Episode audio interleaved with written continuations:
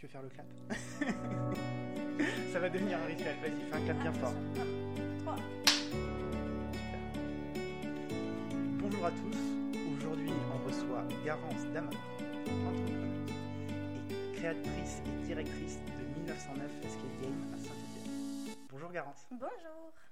Comment ça va? Ça va très bien. Il fait beau et ça fait du bien. C'est c'est vrai qu'il fait une très très belle journée aujourd'hui. On a beaucoup de chance. Euh, je voulais revenir sur ton parcours au début. Donc, euh, quelles sont les études que tu as faites? Là, tout de suite, maintenant, comme Alors, attends, attends. Non, d'abord, quel âge tu as? 25 ans. 25 ans. Un petit peu plus maintenant, même. Tu as, du coup, tu as fait quelles études euh, après le bac?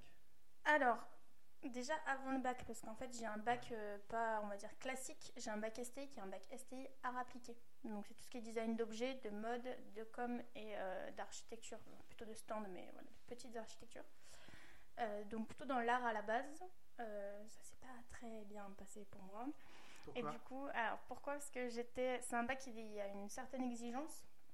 C'est une sélection sur dossier. C'est beaucoup, beaucoup de travail, que ce soit au lycée ou à la maison. Euh, il y avait déjà des passionnés à l'époque euh, dans ma classe et moi j'étais jeune et pas forcément très mature à cette époque-là. Et puis je savais pas dessiner, ce qui ne m'a pas aidé non plus. Euh, donc, euh, donc ouais, pas très bien passé pour moi. Je suis quand même contente de l'avoir fait parce que ça apprend plein, plein, plein de choses. Mais j'ai décidé voilà, de changer. Je suis partie en DUT de commerce. Donc euh, les DUT euh, techniques de commercialisation à Valence en deux ans. Euh, et après, donc là j'ai découvert euh, tout le milieu en fait de l'événementiel Durant le DUT. durant le DUT parce qu'on avait des projets, vraiment les projets scolaires à la base, mais en fait où je m'éclatais. Euh, et du coup, j'ai décidé de faire une école de communication spécialisée dans l'événementiel, les relations publiques et les relations presse à Lyon. D'accord. Donc, tu as fait ce DUT pendant deux ans où, tu, as, tu as acquis des compétences non seulement commerciales, mais dans l'événementiel. Et ensuite, tu t'es orienté vraiment sur la communication et l'événementiel. Exactement. D'accord. Donc j'ai un bac plus euh, 4. Ok. Tu as dit que tu n'étais pas trop mature. euh, donc, il y a quelques années. Est-ce que ça rend plus mature d'entreprendre? C'est incroyable. On me dit souvent qu'il y a des gens qui me connaissaient avant, euh, Mhm. justement pendant mes années un peu d'étudiante, qui me revoient aujourd'hui, qui me disent ah, T'as changé. Mais je pense que ouais, c'est lié à ça, c'est lié à la maturité, parce qu'on apprend très vite. C'est aussi grandir plus vite, entreprendre. Ça fait trois ans maintenant. J'ai vu un, un petit post que tu as fait sur les réseaux sociaux euh, où tu disais que, bah, que ça faisait trois ans que tu avais commencé cette aventure. Comment on se sent après trois ans d'aventure du coup euh, dans l'escape game aujourd'hui? Euh, comment on se, sent, sent bien déjà Parce que j'ai eu la chance, ça s'est bien passé pour moi jusqu'à présent. Euh, mais on se sent changé aussi. Je, suis, je ne pense pas être aujourd'hui la même personne que j'étais il y a trois ans. Euh, c'est vrai qu'aujourd'hui, je me définis effectivement comme étant entrepreneuse. Il y a trois ans, quand j'ai commencé l'aventure, c'était un mot que je connaissais même pas. Pour moi, j'étais juste Garance, la petite nana qui ouvrait son truc à Saint-Étienne avec un salarié, mais voilà, j'étais pas du tout dans ce côté entrepreneur, euh, vision, enfin voilà, j'étais juste tout petit quoi. D'accord. Il y a combien de, d'employés aujourd'hui euh, à 1909 Escape Game? Alors moi j'ai sept salariés, Sept salariés. sept salariés qui ont des, euh, tous des postes un petit peu différents. Euh, Il y en a qui sont maîtres du jeu, donc c'est ceux que le public voit, puisqu'ils accueillent le public, ils les font jouer, etc. Ensuite, j'ai les scénaristes qui sont là bah, pour euh, scénariser tous les événements, parce qu'on fait beaucoup d'événementiels aussi. Donc, et après, j'ai une personne qui s'occupe de tout l'administratif, qui est en fait un peu mon bras droit et qui fait tout, tout ce que je sais pas faire. C'est-à-dire Mhm. être carré et parfois un peu sérieux. D'accord. Il y a combien de salles euh, aujourd'hui euh, dans ton Escape Game Alors, il y a cinq salles dites classiques, cinq salles d'escape game classiques, euh, et j'ai deux scénarios en réalité virtuelle, donc avec euh, le, le- le casque de VR, et là je travaille avec Ubisoft. Donc on a deux scénarios, mais en fait c'est une seule zone. Comment ça se passe euh, les scénarios en, en VR On a un casque sur la tête et on est mis dans une salle et c'est parti? Alors, c'est un petit peu différent. Moi, c'était, j'ai fait le choix de prendre la réalité virtuelle, euh, mais c'était vraiment la réalité virtuelle au service de l'escape game et donc au service du collaboratif. Je voulais absolument pas de la VR, une seule personne avec un casque sur la tête, ça ne m'intéresse pas. Euh, donc moi j'ai fait le choix de bosser avec Ubisoft parce qu'en fait c'est ou deux ou quatre joueurs et c'est vraiment du collaboratif, on se voit, on s'entend. Et le but est vraiment de s'aider pour sortir. Donc nous on a deux jeux. Euh, donc le premier c'est Escape the Lost Pyramid. On est au fond d'une pyramide et il faut remonter. Euh, enfin, faut en sortir. Et le deuxième c'est sur la Grèce antique, c'est Medusa. C'est en fait toute la licence Assassin's Creed. Comment ça marche? Parce que moi j'ai cette vision du casque que tu as sur les yeux et tu, tu vois rien en fait. Donc tu dois avoir une caméra pour pas te cogner avec, euh, tes équipiers. Chaque joueur est dans une zone de 9 mètres carrés. Chez moi, ils sont séparés les joueurs. Ils ne sont pas dans la même zone. Donc chacun dans une zone de 9 mètres carrés. En fait, quand on arrive face à un mur, il y a un truc génial qui se passe. Il y a une grille bleue qui se met devant les yeux.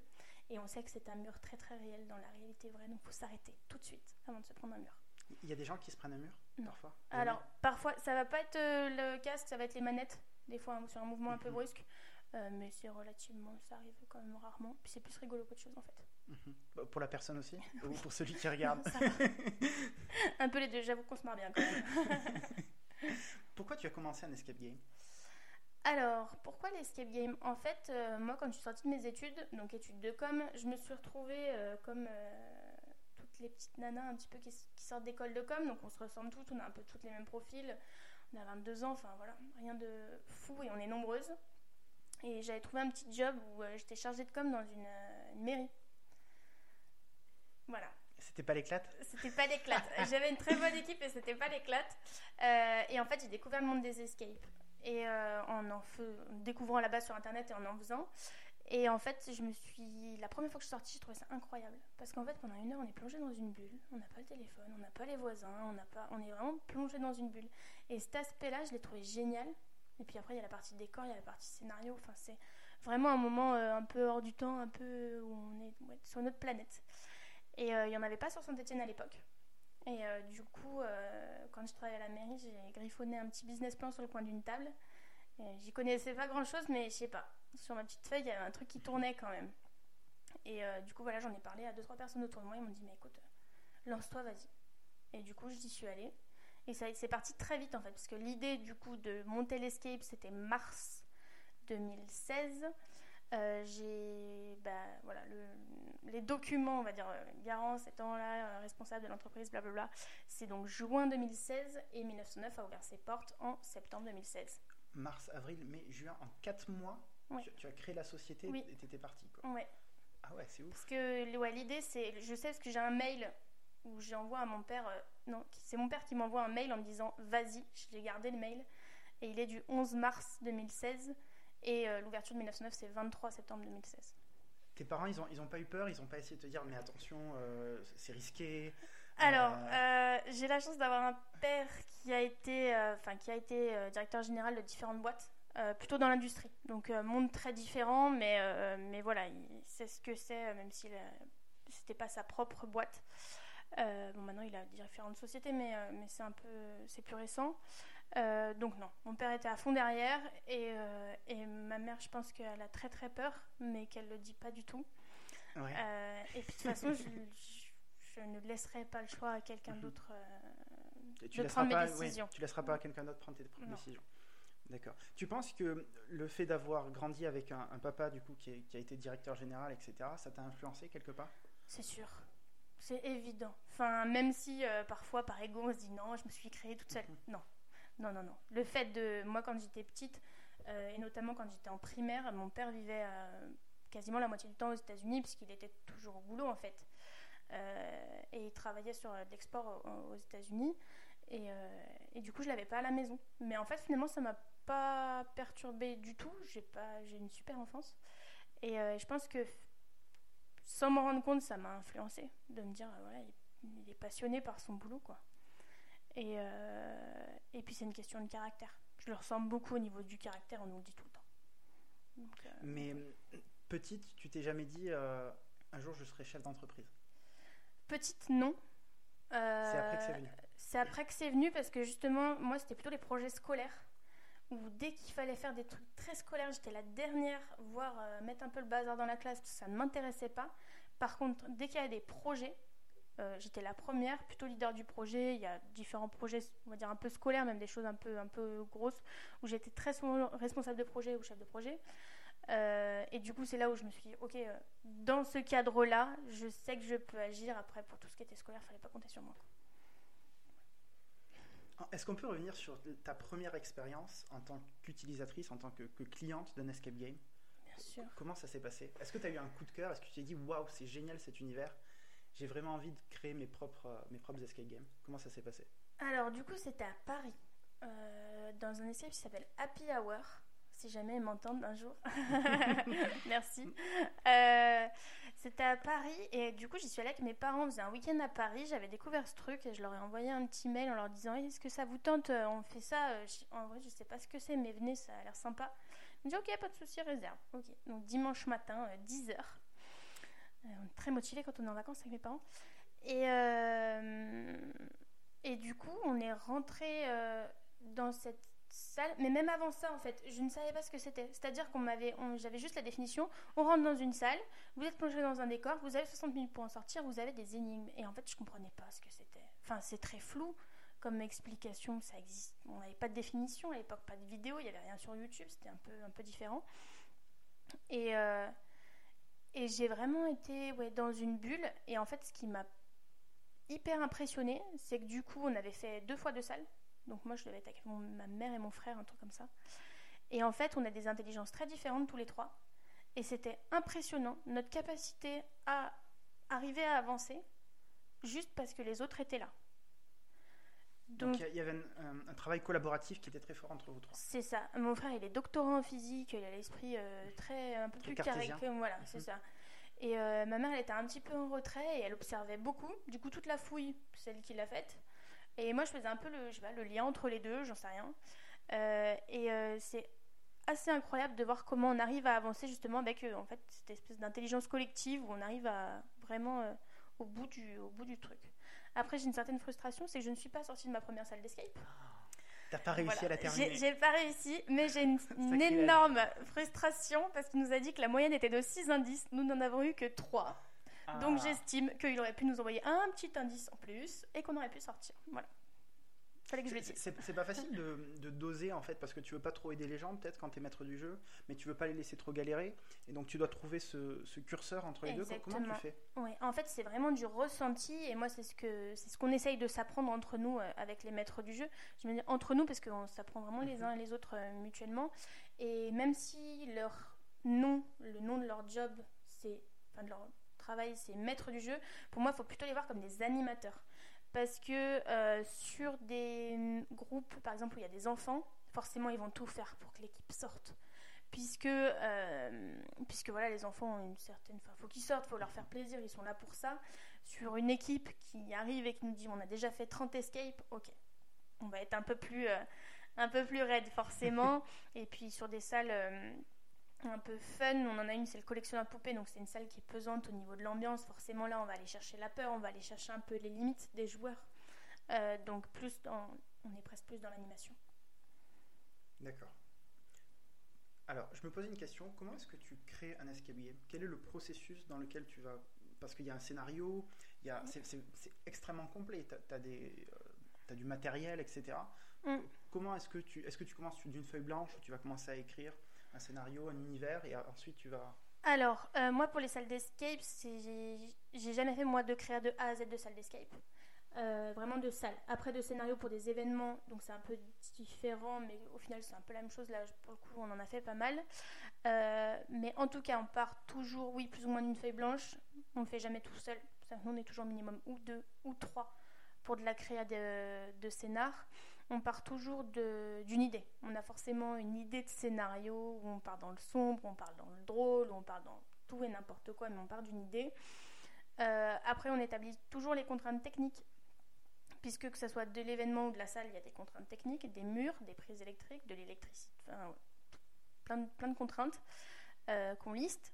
Euh, et ensuite, on va chercher forcément des choses un peu, un peu fun, un peu drôles, ce qu'on a envie de mettre en avant et on, écrit tout ça. Après, maintenant, on est habitué, donc pour les énigmes, on sait à peu près combien de temps elles mettent euh, pour être réalisées par le joueur. Parce que sur les salles, il y a des équipes qui s'en sortent très bien, qui peuvent sortir en une demi-heure, et des équipes qui rament un petit peu, qui vont sortir en une heure et demie. Euh, donc on essaye de jauger tout ça. Euh, et on remplit pas mal de documents parce qu'on écrit un flowchart, donc c'est le, le, le chemin de la salle en fait. Donc les énigmes les unes après les autres, où on voit si c'est une salle très linéaire, ça va être juste un trait avec les énigmes les unes derrière les autres. Et le but, c'est qu'elle ne le soit pas trop. Donc là, ça va nous faire des, des espèces de schémas un peu complexes. et après, on passe à la réalisation, donc les décors, le mobilier, s'il y a de la technique, s'il y a beaucoup de systèmes, par exemple d'électroaimant, c'est quelque chose qui est beaucoup utilisé dans le monde de mhm. l'escape, euh, de trappes qui s'ouvrent automatiquement, etc. Donc on crée tout ça et après on installe. Ça t'a pris combien de temps pour créer euh, les salles que tu as aujourd'hui? Alors, moi j'ai monté d'abord un premier bâtiment, ensuite un deuxième. Sur le premier, euh, moi j'y connaissais pas grand chose.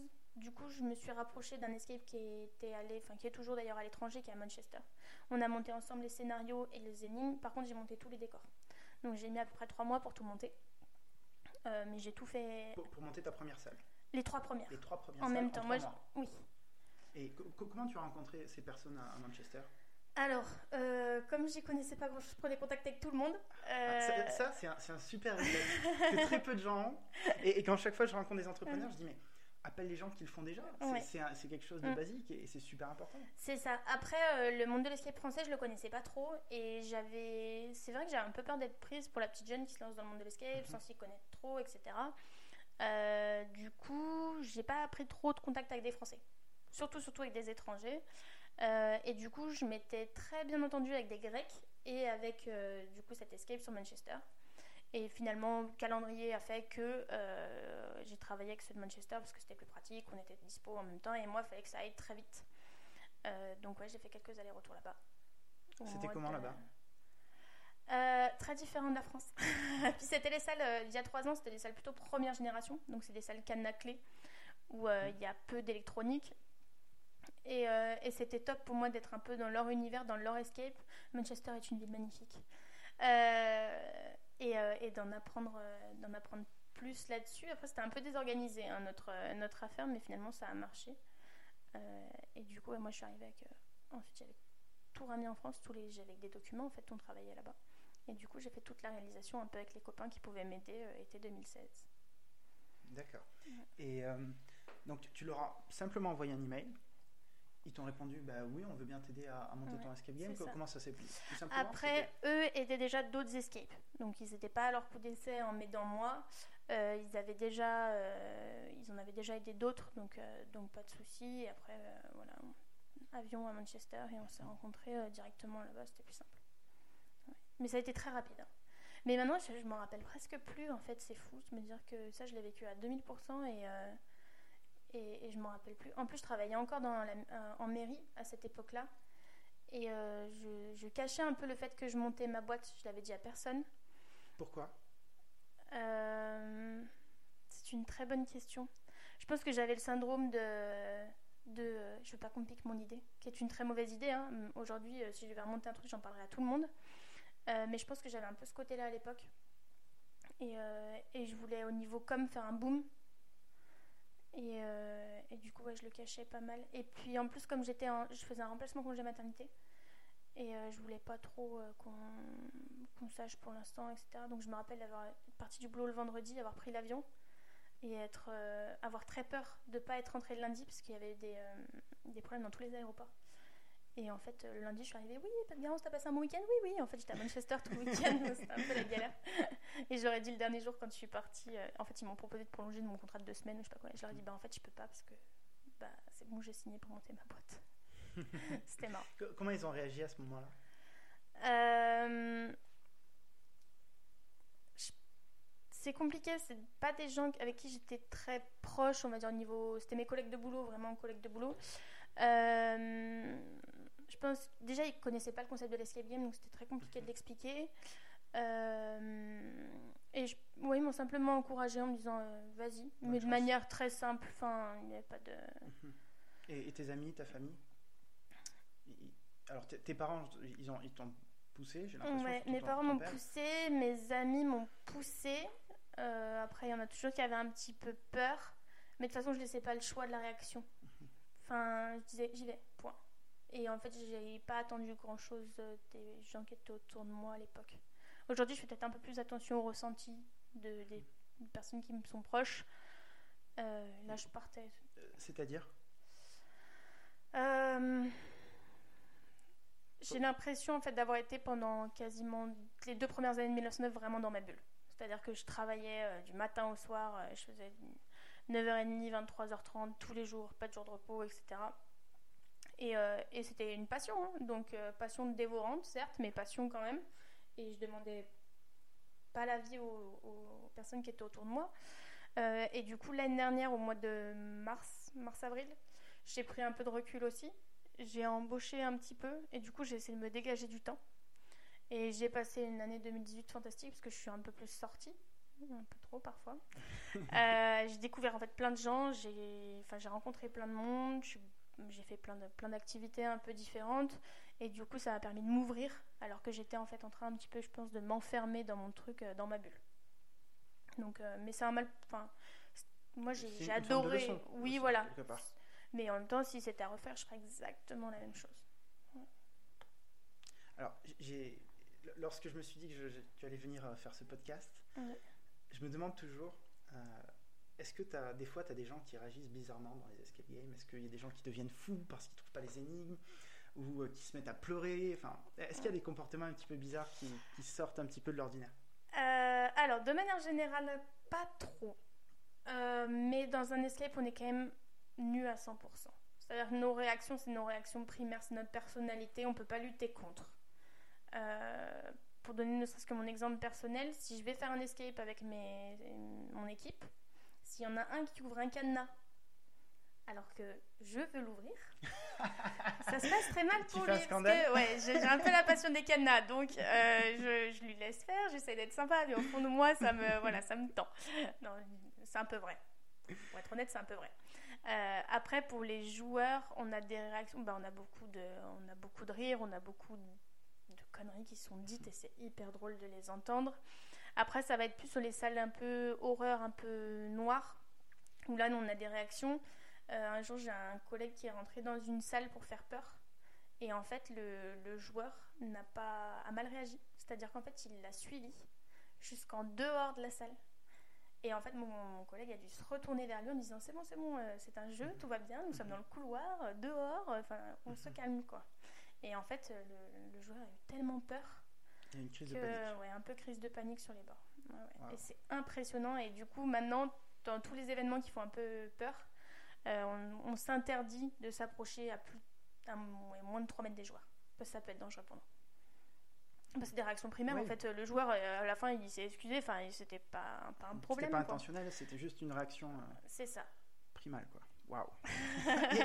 ton collègue, il a pas, enfin, ton, ton, employé, du coup, il a pas trop eu peur?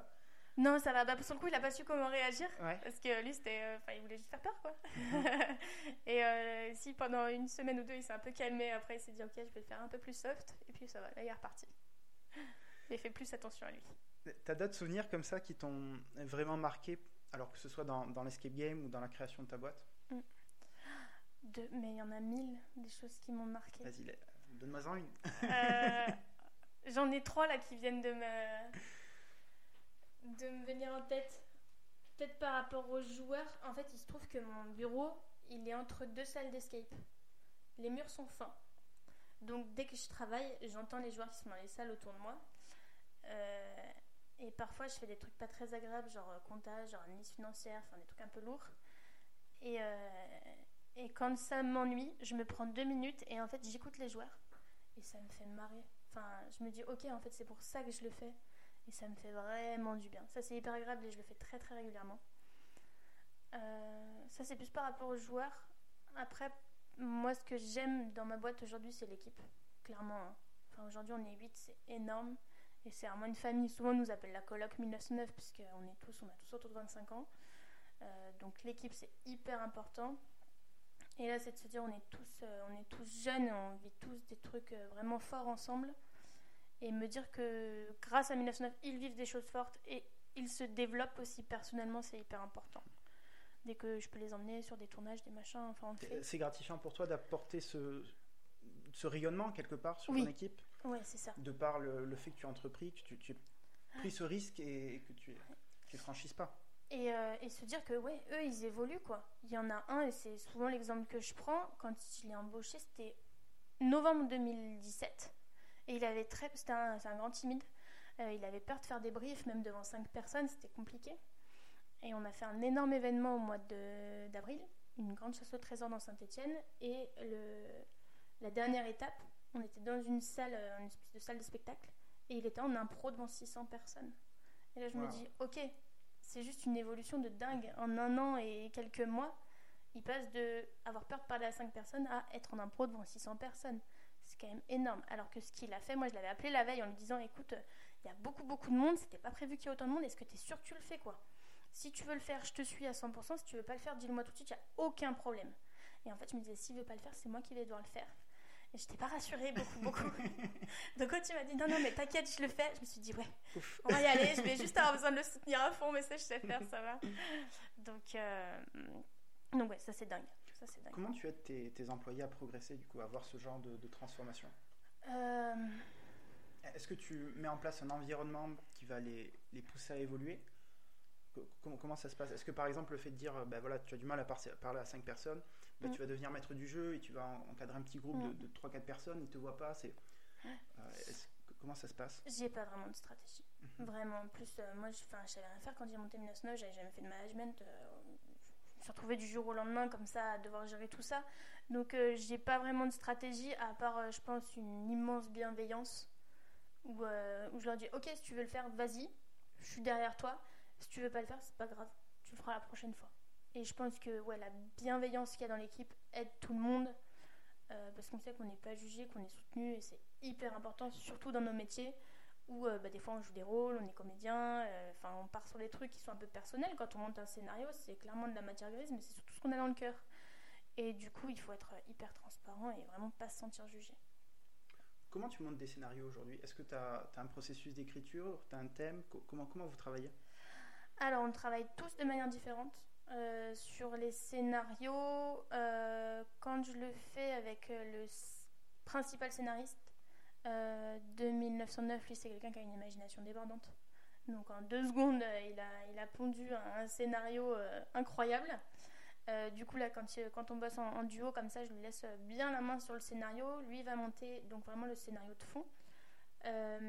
et tout ce que j'aime appeler les énigmes un peu lourdes, un peu mat, un peu, voilà, un peu dures. Est-ce que tu peux nous expliquer ce que c'est?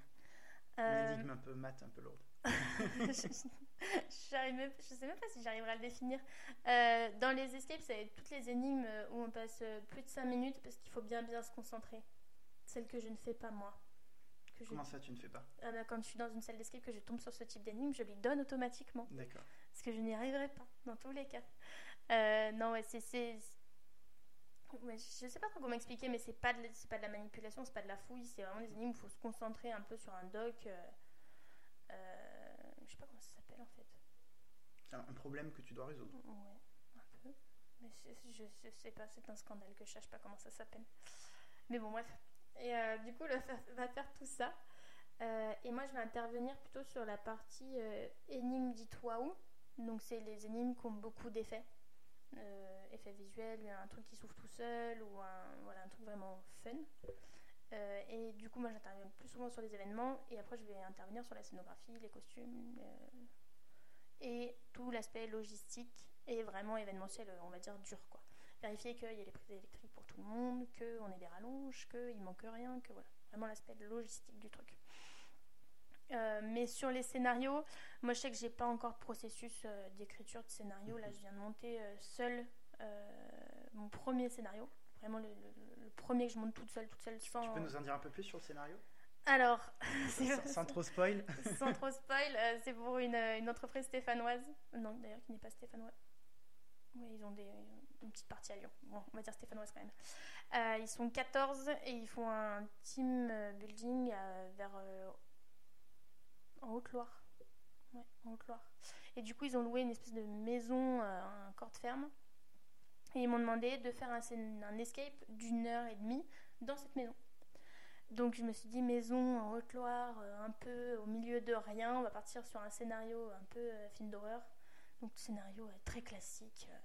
vous avez rendez-vous pour un événement, vous, vous avez un problème de voiture, panne de voiture, vous êtes arrêté sur le bas-côté, vous décidez d'aller voir la maison qui est à côté. Vous tombez sur un homme très charmant, mais c'est votre dernier souvenir et vous vous réveillez le matin tous menottés les uns aux autres. Et du coup, objectif des joueurs, en une heure et demie, arriver à base de démenoter et comprendre la vie de ce monsieur pour pouvoir s'échapper de la maison. Voilà.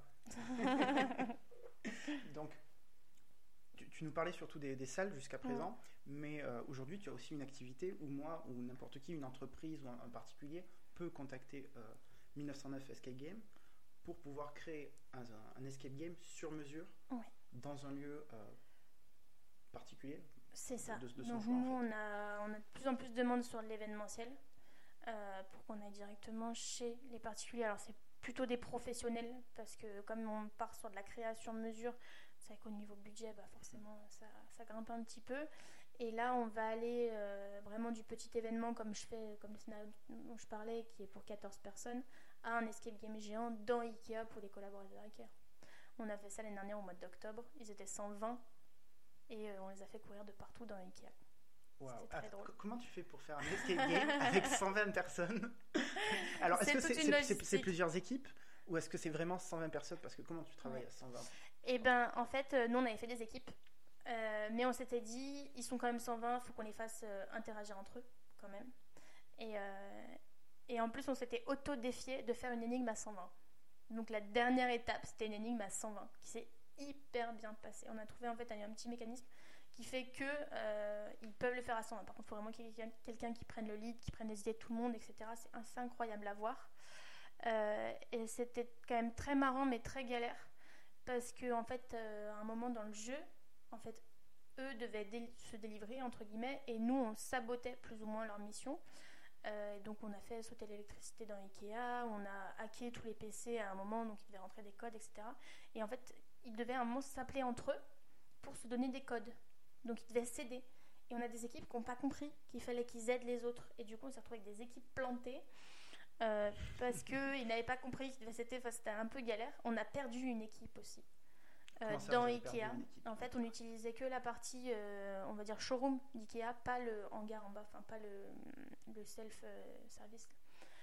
Et, et j'ai le PC sécurité à un moment qui m'appelle en plein milieu du truc en me disant Oui, Garance, pourquoi à la caméra je vois une équipe au milieu des meubles en bas, dans le truc où on se sert tout seul?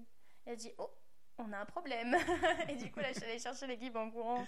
Euh, non, mais vous n'étiez pas censé être là du tout. Euh, enfin, ouais. Ça, ça, fait quand même une grosse, grosse logistique de gérer 120 personnes. Après, on était 10. Hein. Donc, ça aide. Donc, il y avait une grosse équipe quand même pour, pouvoir gérer l'événement. Pour gérer l'événement. Il fallait bien être 10. C'est quoi le secret pour, euh, en tant que, que, personne qui fait un escape game, pour arriver à, trouver et à sortir? Est-ce qu'il y, y, a des stratégies? Est-ce qu'il y a des techniques? Qu'il faut employer parce que des fois on a peur peut-être de partir trop loin quand on est une mm. équipe, on, veut, on va aller super loin, mais finalement c'était assez loin qu'il fallait aller. Et comment, euh, comment ça se passe? Quelle est la stratégie à adopter? Euh, Moi je me pose surtout pas de questions en fait. Mm-hmm. Il faut vraiment compter sur son équipe, toujours passer les uns derrière les autres. Faire un, équipe avec, faire un escape avec une équipe qui veut vraiment aller chercher un record, c'est pas très agréable. Parce qu'en fait c'est très stratégique. Euh, tout le monde se met dans un coin de la pièce et on tourne en fait dans la pièce en rond en faisant de la fouille, pour en fait être tous les uns derrière les autres à passer en fouille.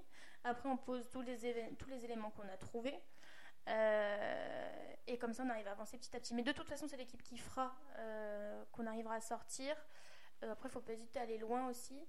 Mais au niveau énigme, c'est intéressant. Mais pour moi, l'escape est surtout, surtout un support à passer un bon moment. Donc en fait, l'objectif est peut-être simplement celui-là. Moi, meilleur souvenir de ça de l'escape, c'est pas des salles forcément que j'ai trouvé incroyables. Mes meilleurs souvenirs de salles d'escape, c'est les salles où en fait, j'ai le plus rigolé et où j'ai passé les meilleurs moments avec les personnes avec qui j'étais. C'était une belle réponse. euh, donc ça fait trois ans que tu t'es lancé. Oui. Tu avais 22 ans quand tu as commencé. Oui. J'imagine que tu as beaucoup appris de choses. Est-ce qu'il y a une leçon que, que tu as apprise, peut-être de manière difficile, qui a été la plus importante pour toi? C'est hyper dur comme question. Une leçon? Une leçon ou une erreur que tu as faite et tu t'es rendu compte, tu te dis mince, en fait j'aurais pas dû faire comme ça, mais plutôt comme ça. quelque chose que tu as appris en fait, enfin une des choses que tu as appris, parce que j'imagine que tu as appris beaucoup de choses. hein. Ouais.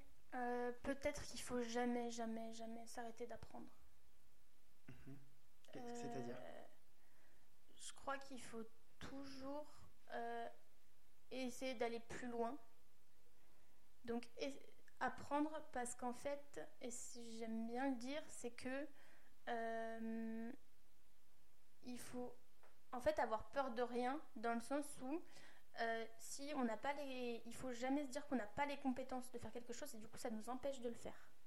Il faut se dire ok j'ai envie de faire ça, j'ai pas les compétences certes mais je vais les apprendre. Euh, et du coup, l'apprentissage, en fait, il est permanent.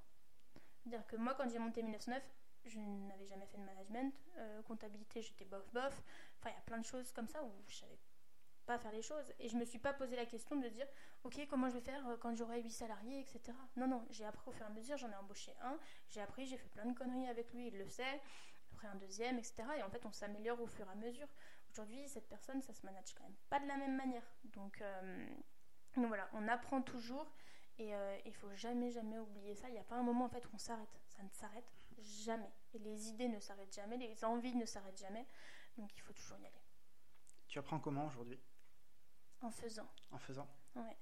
Alors ma dernière idée que j'ai eue lundi, c'était de me dire en fait que j'avais envie de faire euh, du. J'avais envie d'apprendre à monter les vidéos. Parce que je sais pas faire. Enfin, j'ai fait une petite vidéo quand je suis partie en voyage euh, il y a pas très longtemps, mais c'est pas dingue quoi. Et euh, ça, c'est un projet perso, j'avais envie d'apprendre à monter. Et du coup, en fait, depuis lundi, j'ai rien à filmer de spécifique, mais du coup, je filme plein de choses. Euh, hier, j'étais à un concert, j'ai filmé. Euh, j'ai Ah, été- Avec ton téléphone ou- avec mon téléphone. Ouais. Bah, c'est pratique, hein. Mhm. On l'a tout le temps dans la bien, poche. Ça marche pas mal. Euh, et du coup, je- ce soir, je vais avoir toutes mes petites vidéos de la semaine. C'est très mal filmé, c'est flou, c'est parfait. Euh, et je vais monter ma petite vidéo euh, ce soir. Donc, en plus, on a, euh, pour ce type, on a toutes les connaissances du monde sur Internet aujourd'hui. Euh, ce serait incroyable de pas s'en servir. On a un téléphone dans la poche. Enfin, moi, je sais que c'est hyper pratique. quoi. J'ai commencé lundi mes petites vidéos. Ce soir, euh, je vais me mettre sur Première. Pam, pam, pam. Je vais envoyer mon petit montage. Et je peux même le tester. Je peux même le mettre sur Instagram. C'est incroyable. Et là, j'ai tous mes potes qui vont me dire Eh, c'est vraiment naze ton truc.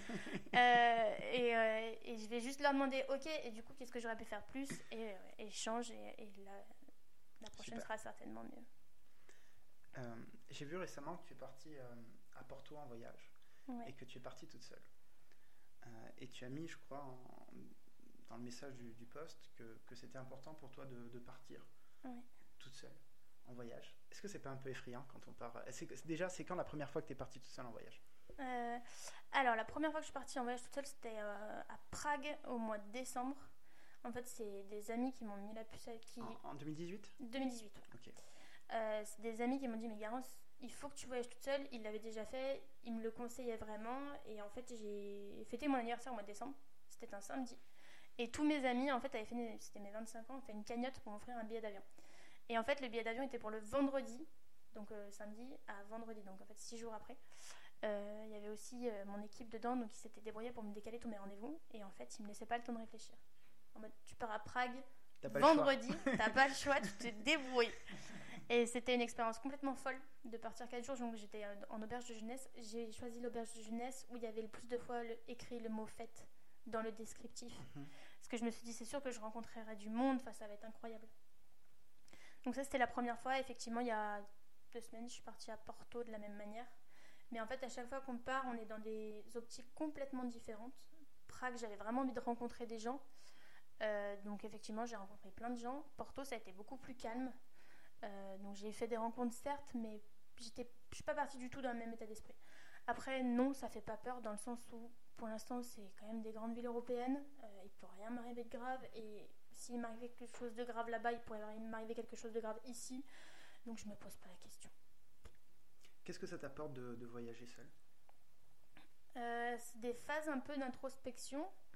Parce que moi, c'est vrai que bah, quand je me réveille, j'ai le téléphone, je suis sur les réseaux sociaux. Après, j'arrive au boulot, j'ai mon équipe. Je finis tard le soir, donc je suis toujours avec mon équipe. Après, euh, je vais voir mes amis. Donc, euh, en fait, je suis toujours très entourée. Toute la journée, je suis jamais seule. Euh, et du coup, là, ça me permet vraiment d'être dans une bulle où je suis seule. Et en plus, à l'étranger, tu peux vraiment être qui tu veux. Si tu veux inventer auprès des gens que tu rencontres que tu es sculpteur, tu peux le dire. Enfin, ça, ça ne poses de problème à personne. Et du coup, tu peux vraiment être qui tu veux et c'est hyper drôle. Ça, ça, t'arrive de ne pas dire ce que tu fais vraiment et de, changer de profession quand tu pars à l'étranger je l'ai fait un petit peu, mais surtout, en fait, c'est surtout ne pas mettre en avant le fait que j'ai ma boîte, etc. Et juste dire que, bah ouais, moi je suis là, je voyage, quoi. Et pas du tout euh, qu'on me pose des questions euh, sur, euh, sur ça. Comme je suis en train de faire maintenant. Exactement. non, mais c'est hyper intéressant aussi, hein. j'aime bien. mais mais c'est. Oui, on n'a pas du tout le même ressenti de la personne. Parce que c'est vrai que moi, quand j'arrive, on me dit oui, qu'est-ce que tu fais dans la vie? Bah, J'ai 25 ans et je suis chef d'entreprise et j'ai des salariés, etc., etc. On se forge directement une image de moi. Euh, qui me dérange pas du tout, mais du coup, c'est vivre. Qui doit être valorisante. Qui est valorisante, oui, ça c'est sûr. Mais. Euh... Mais tu as envie des fois de sortir de cette image? Mais sortir de ce cadre. Et, tu dis que tu fais quelle profession du coup? Euh, Ça dépend. Sculptrice, ouais, je l'ai fait une fois. Sculptrice? C'était marrant je l'ai fait une fois, mais ça n'a pas duré longtemps. Mais, euh, mais ouais, mais c'est surtout. Changer de profession, je l'ai fait une fois, mais surtout, ouais, ne pas mettre en avant 1909. Surtout. Dire que voilà, je suis là et je voyage et c'est tout. Parce que tu as envie vraiment, quand tu pars en voyage, de déconnecter totalement et de pas qu'on te repose des questions parce que tu vas y repenser et tu as vraiment envie de sortir de. Bah, c'est juste pouvoir sortir euh, ouais, de son cadre habituel, quoi. Déjà, en fait, après, c'est compliqué parce que tu te rends compte que même si tu pars, tu sais, il y a plein de gens, ils, ils, se disent Mais pars en vacances, tu vas oublier tout. Non, en fait, tu pars avec toi-même. Même si tu pars seul et même si tu veux te déconnecter, tu restes à personne avec tes forces, tes faiblesses, ton ego, tes, voilà, avec tout ce que tu es. Et tu pars quand même avec tout ça. On ne pourra jamais se déconnecter de soi-même euh, complètement. Et des fois, c'est hyper fatigant. Hein. Parce que moi, des fois, il y a des choses chez moi qui m'énervent. Quand je pars en voyage, je les emmène avec moi, ces choses qui, qui m'énervent. Mmh. Donc, on ne peut pas déconnecter complètement, mais au moins un petit peu. Après Porto, euh, j'ai pas réussi à vraiment euh, déconnecter comme je l'avais fait à Prague quand même. Je suis restée un peu dans le boulot. Euh, enfin. T'as fait quoi à Porto? Pas grand chose. C'était génial. déjà, j'ai beaucoup dormi. en fait, Porto, c'est une belle ville, mais je suis partie 4 jours. Je pense que une grosse journée bien speed, ça le fait pour visiter Porto, mais ça m'allait très bien. j'ai absolument rien visité qui est incroyable. Normalement, je fais tous les musées, tous les trucs, euh, tous les trucs euh, qu'il y a à voir, je le fais. Et là, je me disais, mais en fait, j'ai rien envie de faire. Du coup, je n'ai rien fait.